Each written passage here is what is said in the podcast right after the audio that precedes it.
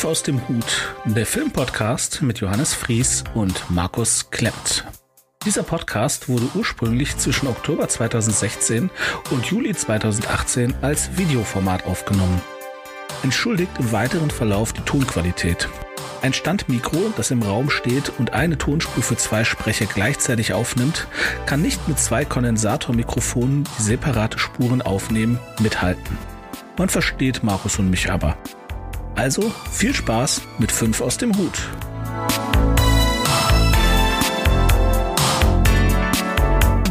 Hallo Leute, hallo, hallo, das ist Markus.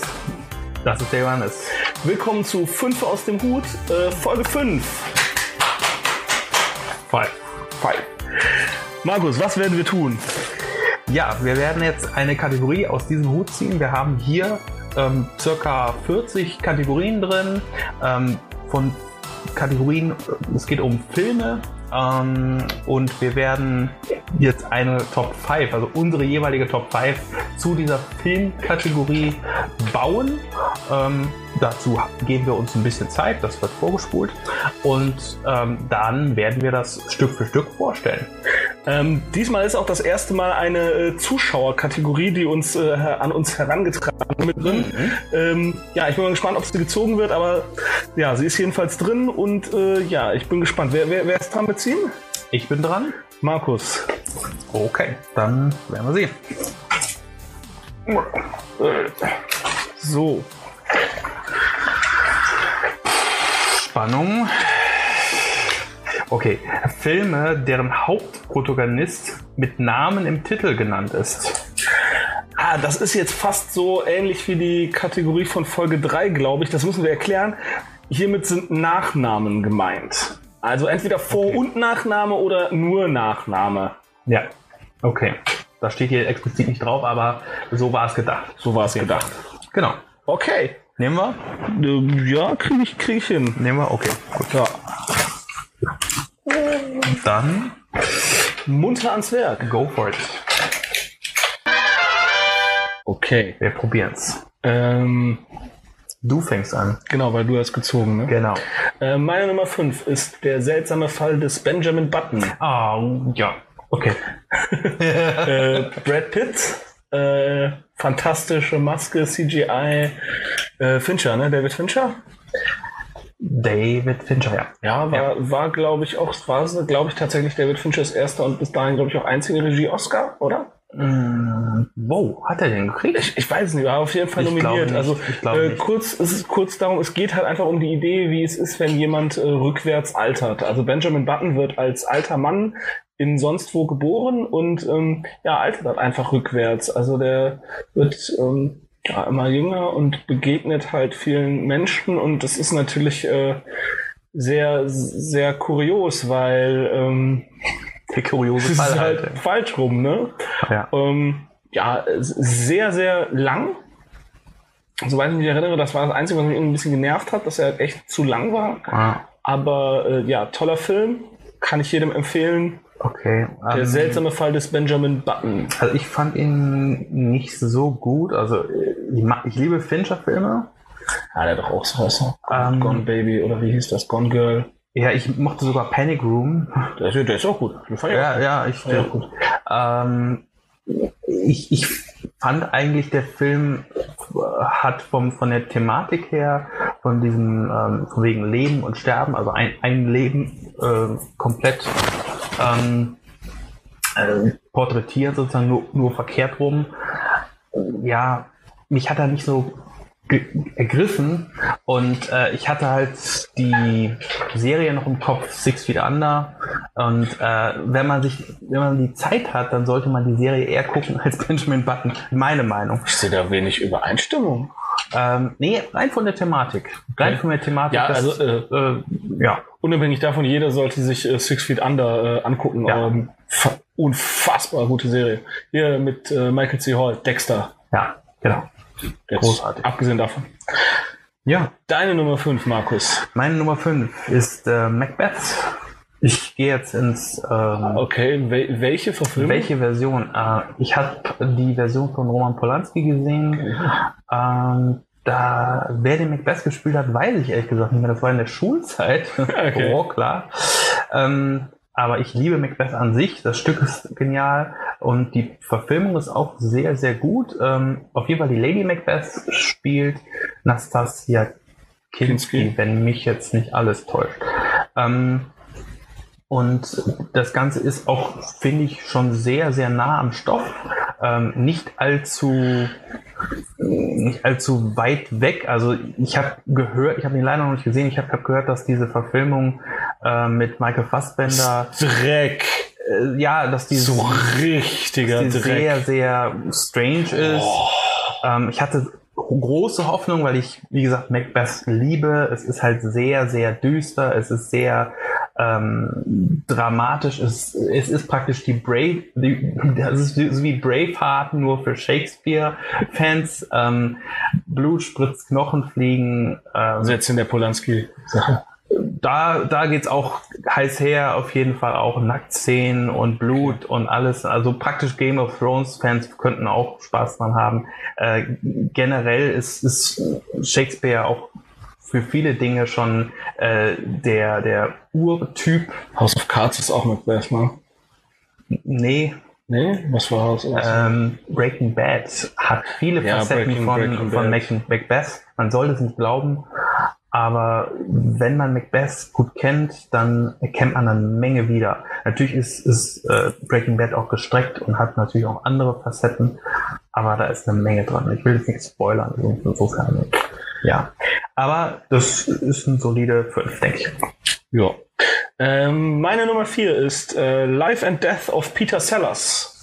Habe ich nicht gesehen. Ah, fantastisches Biopic. Ist leider tatsächlich sehr unbekannt. Ich kenne wenige Leute, die dann, also die Leute, die ihn gesehen haben, sagen dann auch mal, ja, ja, stimmt, oh, ja, ja, stimmt. Super Film. Äh, Jeffrey Rush spielt Peter Sellers und ähm, Jeffrey Rush äh, hat, also zu dem Zeitpunkt ist er noch nicht sehr bekannt, aber alles, was er danach später gemacht hat, hat schon darauf hingedeutet, also der, der Jeffrey Rush ist einer der besten, ist er eigentlich Australier, Engländer? Ich weiß nicht, aber auf, Auf jeden Fall britische, britische Kolonie. irgendwas. Schauspieler, das ist der Wahnsinn. Ja. Ähm, weil Peter Sellers war ja auch nun mal ein begnadeter Schauspieler, der in vielen Filmen 5, 6, 8, 12, 300 einfach alle Rollen gespielt hat. Also bei, bei ähm, Großartig. Äh, Der äh, Partyschreck. ja, und äh, ja, Partyschreck, äh, Dr. Strangelove. Und Ja. tatsächlich hat mich äh, Life and Death of Peter Sellers äh, erst zum Kubrick-Fan äh, gemacht, außer 2001. Der ist scheiße, keine Diskussion, ist mir egal, was ihr prätentiöse... ich will nicht darüber reden, aber abgesehen davon, okay, ich, ich komme in Teufels Küche. Also, tatsächlich Life, äh, Life of Death... Life and Death of Peter Sellers mit Jeffrey Rush ist fantastisch. Der ist Okay. perfekt in der Ausstattung und ähm, allein die Szenen, wo man sieht, wie Peter Sellers sich bei den Dreharbeiten zu Dr. Strangelove so vor davor drückt, bestimmte Dinge zu machen. Das ist so fantastisch. Es ist, Ist der die- Film denn auch ko äh, komisch Ja, hauptsächlich oder, ja. oder dramatisch? Weil Beides, er hat ja auch, beides, er hat ja, auch ist viele, sehr tragische viele. Frauengeschichten gehabt. Ja, total. Also Ja. auch, also ähm, Peter Sellers war, glaube ich, der, der, der traurige Clown, ne? Das gleiche wie Robin Williams. Ja, viele, ne? viele also viele, Comedians. viele sind halt so. Der, der war, glaube ich, neben der Bühne und hinter der Kamera war der ein hochdepressiver Mensch. Ja. Aber äh, das werden wir nie erfahren.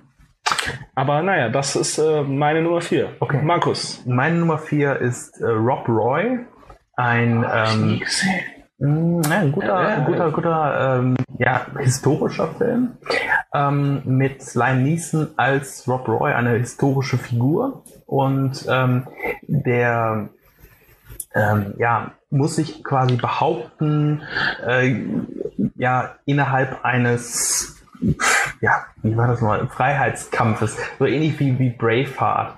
Ähm, er wird unterdrückt in, in, in, seinem, in seiner Freiheit und ähm, seine Frau wird vergewaltigt. Das muss man auch nochmal erst auf der Zunge zergehen lassen. Von keinem geringeren als, ähm, wie heißt er? Äh, oh, jetzt habe ich euch nicht länger. Ein, boah, der fiese Bösewicht. Verdammt. Ich hab Flechtinger. So, sag einfach ein paar Rollen, den Rollennamen oder so. Nee, nee, der Rollenname weiß ich nicht mehr, äh, aber der, der, ähm, Mr. Blue von Reservoir Dogs. Mr. Blue. Also der, Harvey der, Keitel? Nee. Nein, das ist Mr. White. der, der Bulle. Philip Roth? Phil Roth. Nee. Nicht Phil Roth. Tim Roth. Tim- Philip, Tim Roth. Philip Roth, der Schriftsteller. Tim, Roth. Tim Roth. Ja. Tim Roth ähm, spielt hier den Bösling, einen Widerling sondergleichen, ähm, der, das darf ich spoilern, am Ende richtig fett einen abkriegt und ähm, ja, das hat er auch ab- absolut verdient. Äh, der Film spielt wunderbar mit der Klaviatur, ähm, böse gegen gut und äh, hat teilweise ein bisschen Kitschfaktor. Ja, also man kann, also sowohl Männer als auch Frauen können den Film gucken ähm, und man kann über Liam Neeson streiten, aber er ist ein guter Schauspieler.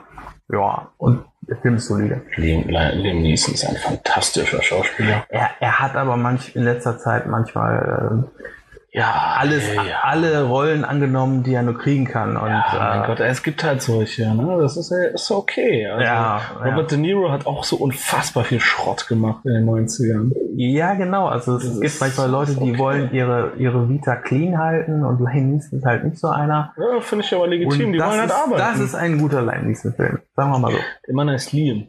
Liam. Äh, Liam, ja. Ja, Wobei, ich, ich, habe wieder was gelernt. ich weiß es auch nicht. Vielleicht ist es auch Liam. Nee, Liam. Gibt es die Aussprache? Egal. Liam ist richtig. Äh, meine Nummer drei. The Blues Brothers. Jake und Elwood Blues. Ah, ja.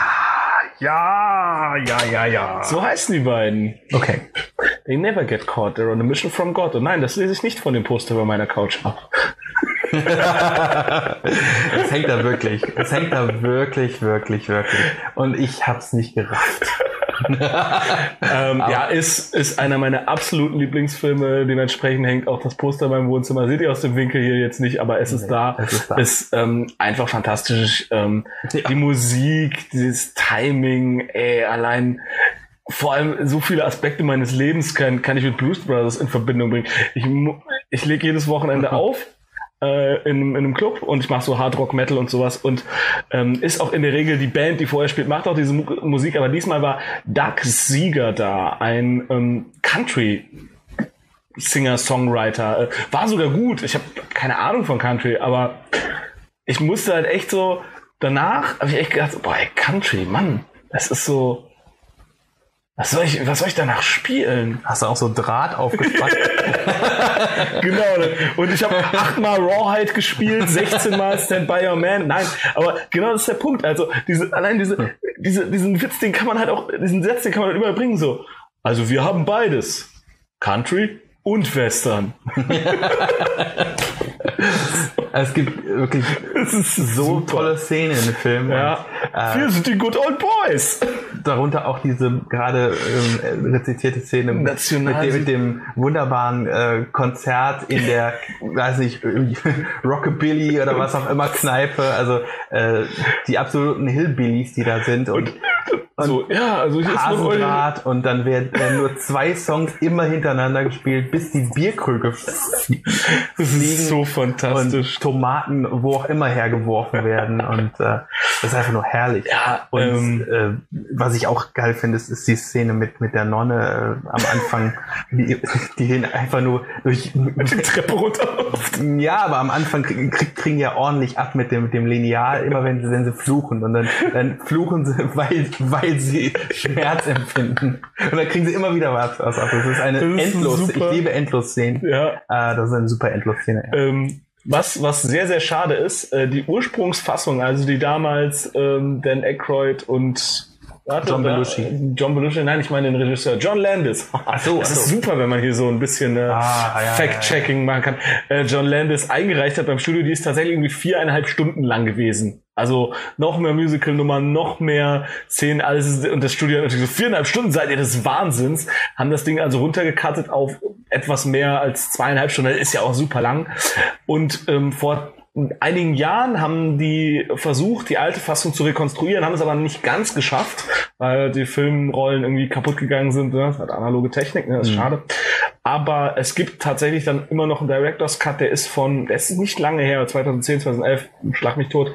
Den auch auf jeden Fall nochmal angucken, selbst wenn man das Original in- und auswendig kennt, weil der ist wirklich nochmal, ich glaube, eine Stunde oder so länger. Also super Film. Äh, Okay. Markus, deine Nummer drei. Meine Nummer drei ist ähm, Rocky Balboa. Stimmt, habe ich nicht gesehen. Ähm, es ist in dem Fall, ich habe gerade nochmal überlegt, es ist der sechste Teil der Reihe. Und äh, ich habe den auch tatsächlich im Kino gesehen, äh, einfach mal aus Interesse, weil da war ja so eine lange Kluft zwischen Teil 5 und Teil 6, Jahre. irgendwie 20 Jahre oder so. Ähm, und da habe ich gedacht, mein Gott, wie will der Typ denn wieder in den Ring steigen? Das kann doch nichts werden. Da kaufe ich doch noch eine Karte. so, ähm, und ich habe mir das tatsächlich angeguckt. Es ist toll. Ähm, es ist nicht toll, äh, Sylvester Stallone nochmal kämpfen zu sehen. Das schon mal vorab gesagt, weil der, der Endkampf geschenkt. Aber das, was davor passiert, ist toll. Ähm, das war ganz echt, das war beim ersten Rocky-Film äh, auch so. Ja, ja, quasi schon, aber, aber der, der Al alter, äh, gealterte äh, Rocky oder der Sly, puh, nee, nicht wirklich. Also da wird natürlich mit der Schnitttechnik möglichst gearbeitet und viel Schweiß auf die Haut geperlt, damit es auch ordentlich saftet.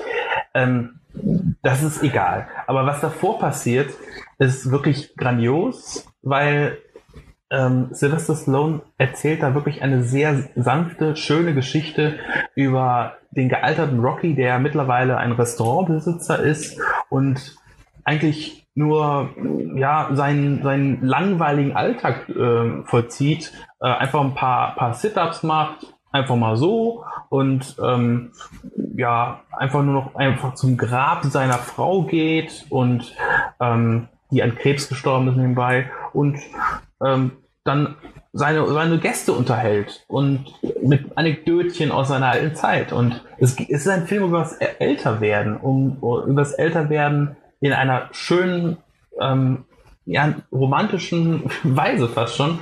Und dann auch wiederum auf einer Weise, ähm, es geht ums Selbstbehaupten auch wiederum. Da, da kommt dann der Kampf äh, okay. äh, wieder rein und das, das ist ein, äh, finde ich, guter Film. Kein, kein äh, Meisterwerk, aber ähm, ein berechtigter Film äh, innerhalb der Reihe, weil es wird bestimmt irgendwann mal einen Rocky-Film, wo er dann tatsächlich stirbt. Aber äh, ja, ob er dann in den Ring steckt, steigt, weiß ich nicht. aber gutes Teil. Ja. Äh, meine Nummer zwei jetzt, ne? Ja. Nummer zwei. Ja, ähm, Schindlers Liste ja. Ähm, den Film sollte jeder Mensch sich mindestens einmal ansehen. Auf jeden Fall. Ich äh, habe das einmal getan. Ich werde mir den in diesem Leben nicht nochmal ansehen. Das ich habe ihn schon mehrfach gesehen. Ja. Warum? Ich habe ihn einmal im Kino gesehen.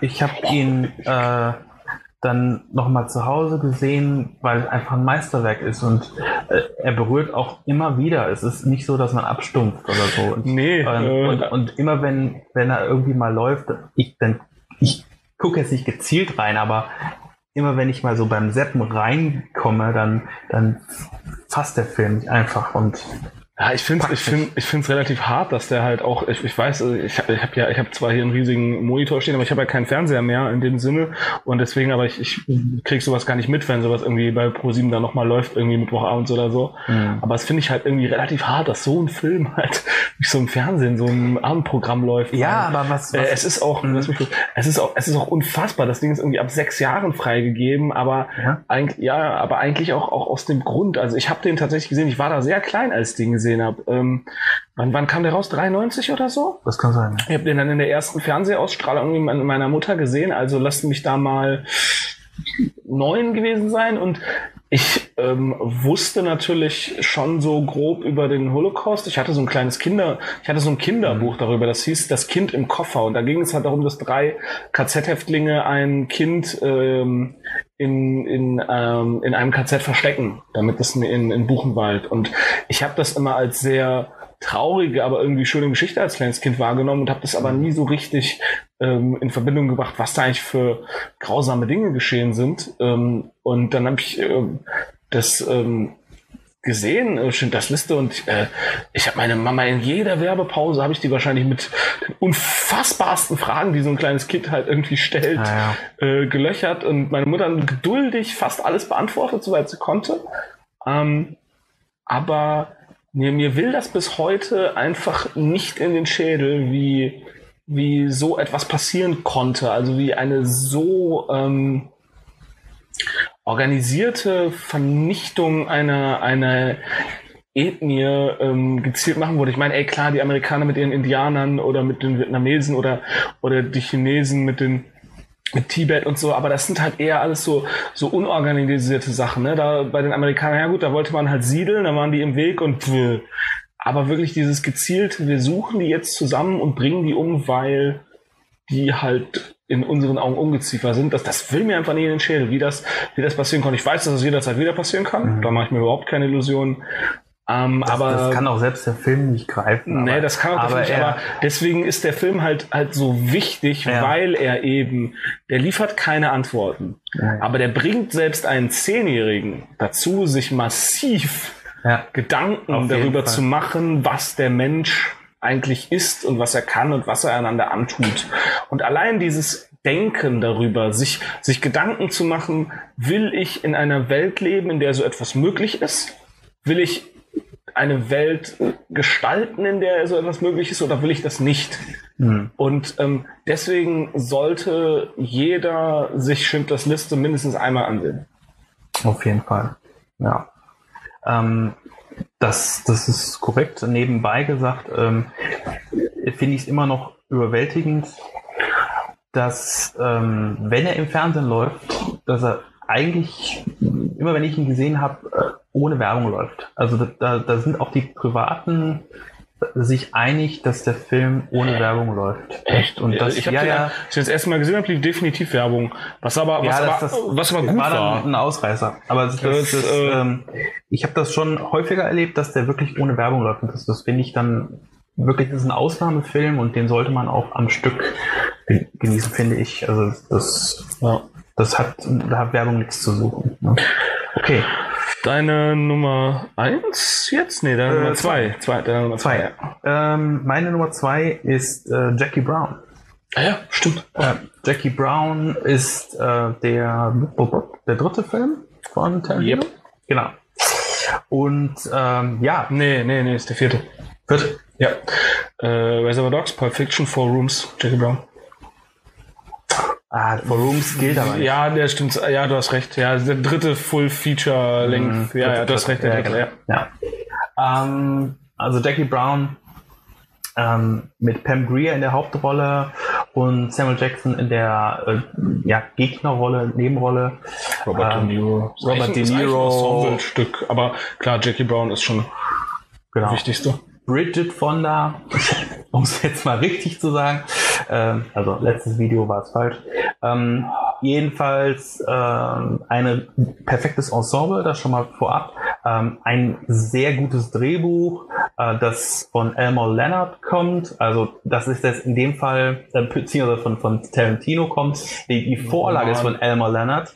Ähm, das ist das erste Mal, dass der Autorenfilmer Tarantino überhaupt eine Buchvorlage genommen Das ist auch das einzige Mal. Und das einzige, erste und einzige Mal, genau. Ja, das, äh, dass er eine Buchvorlage genommen hat für einen Film ähm, von dem in Hollywood sehr angesehenen, mittlerweile verstorbenen ähm, ja, Autoren Elmer Leonard.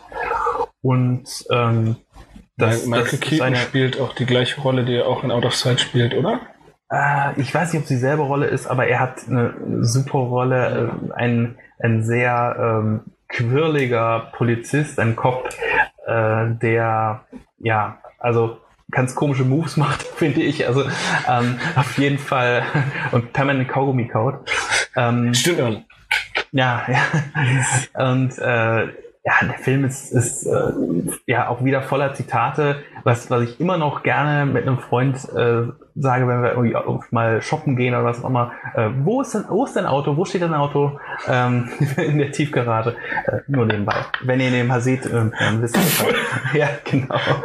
Ähm, nur als kleiner hab, Wink. du hast sie erschossen. Wieso? Ähm, der, Film, ging auf die Nerven und ach, ich weiß nicht. der Film ist, ähm, finde ich, sehr komplex Ja. von der Handlung. Man muss ihm sehr gut folgen, um es wirklich zu raffen, ähm, weil es um, um ja, eine Finte geht. Also Parteien werden gegeneinander ausgespielt eigentlich und manchmal wird äh, manche, manche Sachen werden dem Zuschauer vorenthalten und manche Sachen werden ihm auch erzählt. Äh, es ist manchmal ein bisschen tricky, ähm, aber man kann ihn auch durchaus, weil es so schön erzählt ist, ähm, ein paar Mal gucken und dann hat man es irgendwann. Ja. Und die Musik ist natürlich wieder grandios. Ja. Soul-Musik, äh, der Soundtrack ist meines Erachtens der beste, den er rausgebracht hat, auch kompiliert hat, kann man ja sagen. Ähm, ist Disku- meine disku- Meinung. Diskutabel. Ist meine Meinung. Okay. Meine Nummer eins, äh, deutlich erfreulicher, deutlich lustiger als meine Nummer zwei. Ähm, einer meiner, ich, wenn ich mir, also wenn ich mal eine generelle Top 5 machen müsste, welche meine absoluten Lieblingsfilme wären, wäre er auf jeden Fall irgendwo dabei. The Big Lebowski Ah, okay. ja, mit äh, Jeff Lebowski und Jeff Lebowski von äh. Einmal gespielt Jeff Bridges und einmal gespielt von The, keine Ahnung, der ist letztens gestorben. Der ist der echte Lebowski ist Der echte Lebowski ist gestorben. Der echte Lebowski ist gestorben. von, von, vor ein paar Monaten sogar noch. Ja, ja, das ist nicht lange her. Das war Ähm, in, in den Medien. Ja. Äh, ich, äh, der echte Lebowski ist gestorben. Seht ihr jetzt hier. Hier. irgendwo. Ja, genau, da. Hier. So. Ähm, und wenn man mal kurz überlegt, also worum geht es in diesem Film? Das ist in einem Satz kann man erklären, worum es in diesem Film geht. Ein Mann will einen neuen Teppich. Richtig. Das ist, das ist halt die Story. Ähm, Jeff Lebowski ist ein, ein, ein Gammler vor dem Herrn und Oh ja. ey, man kann, Der Dropout. ich könnte hier die gesamte, ich könnte den gesamten Plot nacherzählen, ich könnte alles spoilern und ihr müsstet euch den Film immer noch angucken, weil es einfach absolut nicht darum geht, was passiert, sondern wie, es passiert. es passiert. Ey, allein ey, auch, auch so viele Zitate, so, so, ey, gib mir meine Credence Tapes wieder. Ja, und ich behaupte, beschissenen Eagles. ich behaupte jetzt einfach mal, dass, dass die Performance von Jeff Bridges kann einfach niemand kopieren.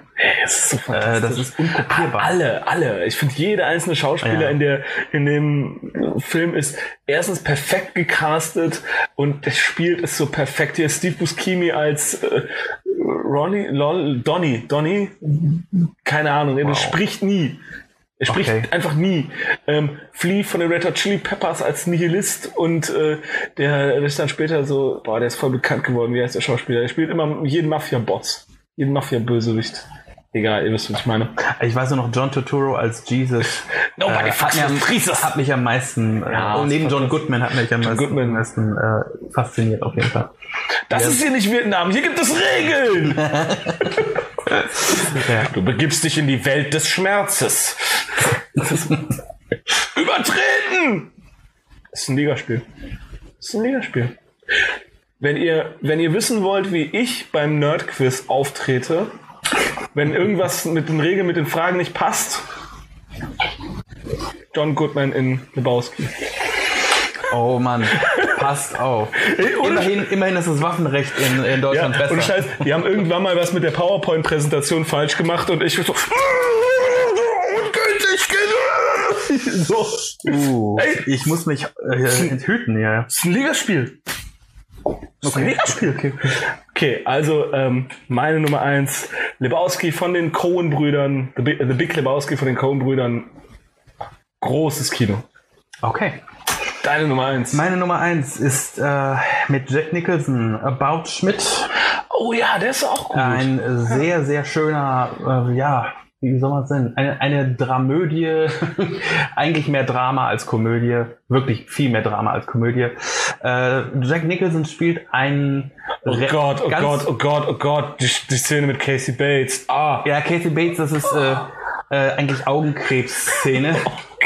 ey, nichts Ja, äh, okay, okay. Ähm, also, um es ganz kurz zu erzählen, ich, ich, gleich komme ich zur Handlung. Äh, Casey Bates, äh, ihr kennt sie aus Misery, aber damals war sie viel jünger, äh, ist gealtert und spielt in diesem Film mit und steigt in einen Whirlpool nackt.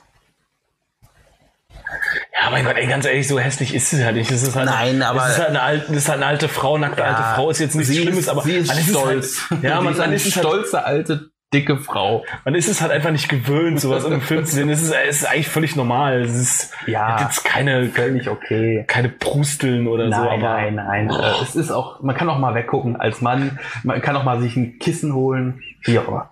Ähm, About Schmidt geht um, um folgendes. Ähm, Jack Nicholson spielt eben diesen Schmidt, ähm, der gerade pensioniert wird ähm, und hat vorher eine total bescheuerte, ich glaube, Vertreterarbeit gemacht.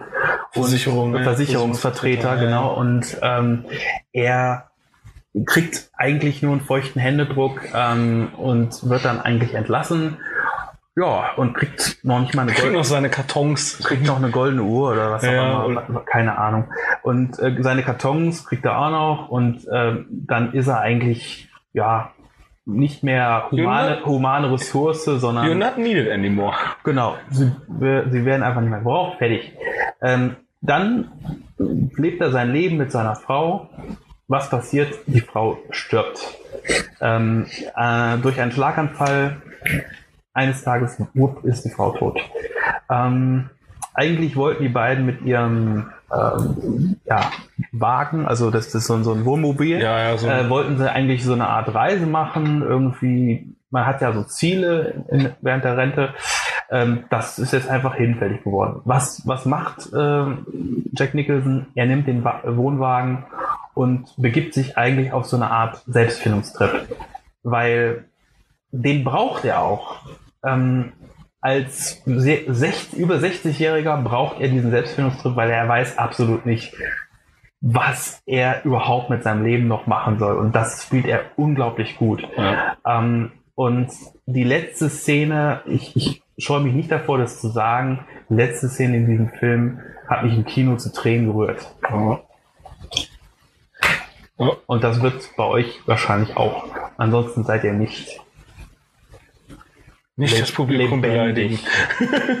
nein, nein. Ihr könnt auch, ähm, wenn ihr nicht weint, dann kommentiert ihr das bitte hier.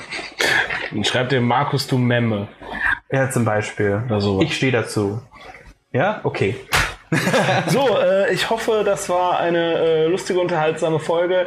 Äh, falls ihr selber eure Top 5 posten wollt, sehr gerne da unten ganz viel. Genau. Und ähm, ja, bis nächste Mal. Tschüss.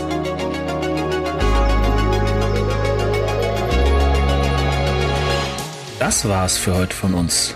Vielen Dank für die Aufmerksamkeit. Wenn ihr mögt, abonniert uns doch und erzählt auch euren Freunden von uns. Ihr findet uns auf Spotify, iTunes, Deezer, Google Podcast und Amazon Music. Für Fragen, Anregungen und Kritik erreicht ihr uns unter 5 aus dem Hut at gmail.com. Auf Wiederhören.